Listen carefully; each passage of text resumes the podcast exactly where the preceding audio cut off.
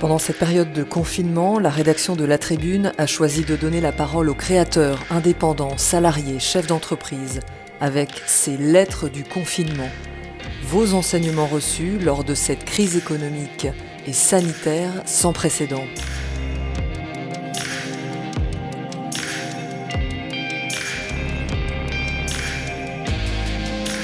Aujourd'hui, la lettre du confinement d'Erwan Lenohan, partenaire au cabinet de conseil Altermine, membre du conseil scientifique et d'évaluation de la Fondation pour l'innovation politique, dans notre newsletter de 12 heures.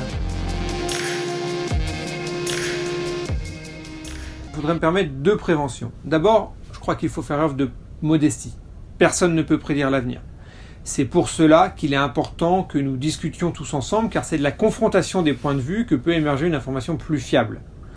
C'est, je crois, particulièrement important pour les décideurs. Plus que jamais, il leur faut, même dans l'urgence, faire le travail de diversifier leurs sources et points de vue, le monde académique y aide d'ailleurs beaucoup.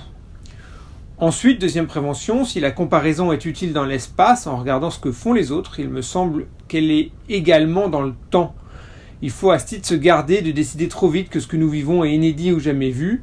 L'histoire entrepreneuriale est longue euh, et elle est riche d'expériences de résilience qui peuvent être utiles pour rebondir demain.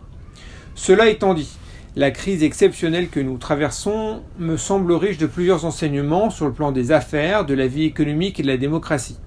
Pour les affaires d'abord, il est évident que nous entrons dans une phase de très grande incertitude et c'est d'ailleurs bien plus difficile à gérer que si l'on savait exactement où l'on va.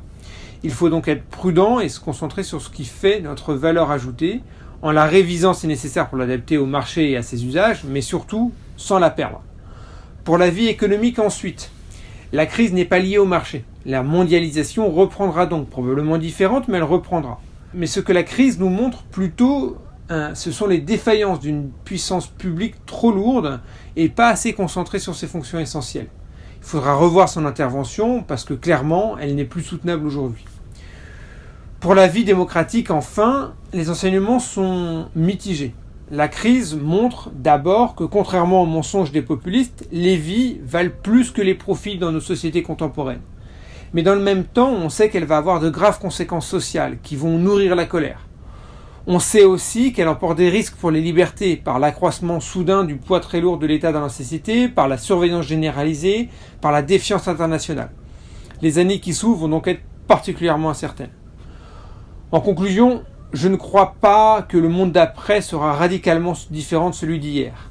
Ceux qu'ils prétendent sont généralement ceux qui souhaitent profiter d'un moment douloureux pour imposer les fantasmes qu'ils n'ont jamais réussi à faire adopter jusqu'à maintenant.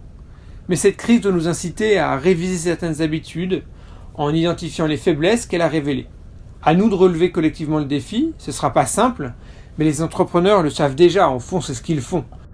Ce qui importe, c'est de courir à fond dans son couloir avec énergie et enthousiasme.